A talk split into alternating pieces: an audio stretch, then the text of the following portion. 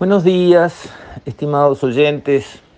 Quisiera referirme hoy a los temas del financiamiento privado a las personas, el tema de esas deudas que, que no, no, se ven, que no son del sistema financiero tradicional, que esas tienen sus procesos, digamos, eh, de administración de la deuda. La deuda se paga, si no se paga hay procesos de apremio de parte del acreedor, pero el deudor tiene a su vez sus herramientas para defenderse eh, si algo es injusto o para conseguir tiempo en el caso de los concursos, concordatos, en fin, para que digamos eh, una empresa no se desmembre eh, a golpe de, secuestro de bienes y que entonces al final los acreedores básicamente no cobran y, la empresa se, se deshace cuando si había la posibilidad de dar tiempo y de reorganizar esos pasivos, eh, la empresa podía seguir y finalmente los acreedores también cobraban más, o sea, todo el mundo salía, eh, digamos, beneficiado. Esa situación de poder reorganizar las deudas existe para las empresas, pero no existe para las personas, que además tienen mucha mayor indefensión, básicamente, que las empresas.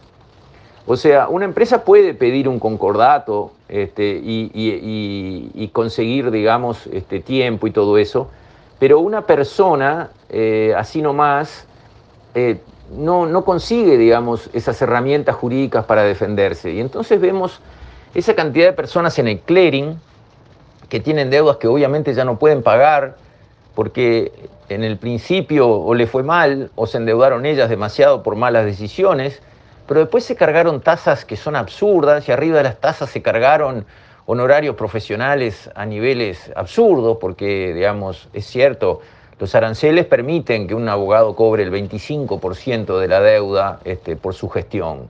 Pero eso, que, el arancel lo permita, no quiere decir que, no sea altísimo, este, excesivo y máximo frente a casos de, personas que, están, digamos, este, ya tan golpeadas que no tienen salida. Y entonces se transforma, digamos, la situación en una trampa de la cual las personas no pueden salir, que condiciona todo el resto de su vida y, la vida de sus hijos, porque esa persona no puede funcionar normalmente en la sociedad para ser un buen padre, una buena madre.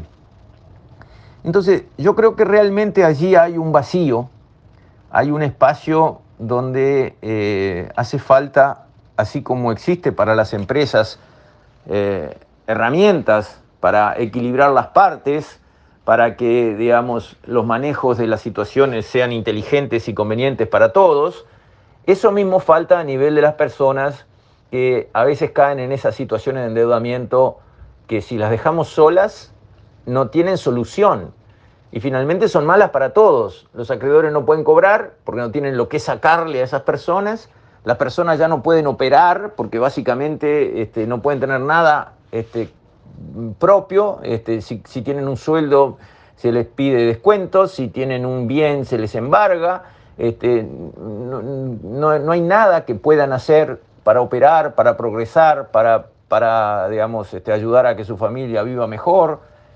Y entonces yo creo que si miramos el paralelismo entre empresas y personas, creo que está faltando en nuestro ordenamiento jurídico eh, herramientas para ordenar, para resolver de una manera inteligente a favor de todas las partes, respetando los derechos de todos, por supuesto, pero evitando los abusos de unos contra otros, porque eso se da y eso no está bien, y en realidad la sociedad tiene que darse herramientas para defender a los más débiles, eso es el, el esquema básico de estructura que estamos dando en toda nuestra legislación para todos los temas.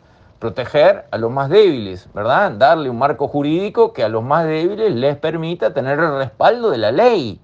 Porque si no quedan desamparados a la buena de Dios y no hay cómo frenar los abusos, no hay cómo, digamos, poner orden en situaciones que se fueron de madre para que todo el mundo salga mejor de esa situación y esa situación finalmente termine porque no tiene sentido que una persona quede con 72 eh, embargos por una cantidad de millones de dólares cuando no tiene absolutamente nada y que eso quede así para siempre y que esa persona no pueda nunca más volver a empezar, no pueda nunca más este, comenzar de cero, pero de cero, no de menos este, un millón de dólares.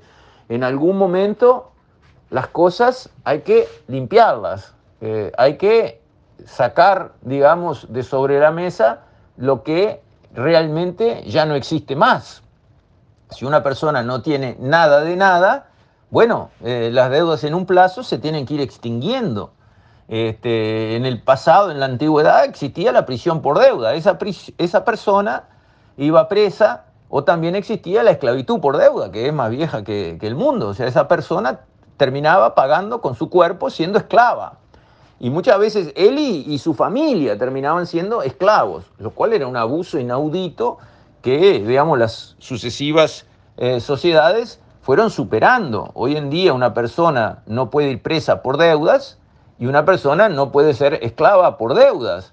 Pero hay que dar un paso más. Tampoco puede quedar muerta civil para siempre sin poder hacer nunca más nada porque hace 10 años tuvo deudas que se le fueron de las manos y abusos en sus acreedores y en los este, profesionales de sus acreedores que transformaron aquellas deudas en una trampa que no tiene solución. Hay que encontrar maneras de desatar esos nudos.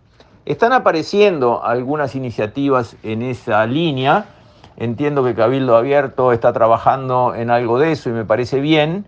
El Frente Amplio algo mencionó y creo que va en la misma dirección y creo que es un tema en el que hay que trabajar porque eh, para la sociedad entera parece que no fuera importante, pero para la persona que cae en esa situación es devastador.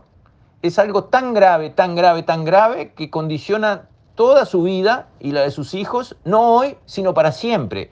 Y no podemos tolerar esas cosas. Hay soluciones mejores, vamos a buscarlas y vamos a instrumentarlas. Con eso, estimados oyentes, me despido. Hasta mañana, si Dios quiere.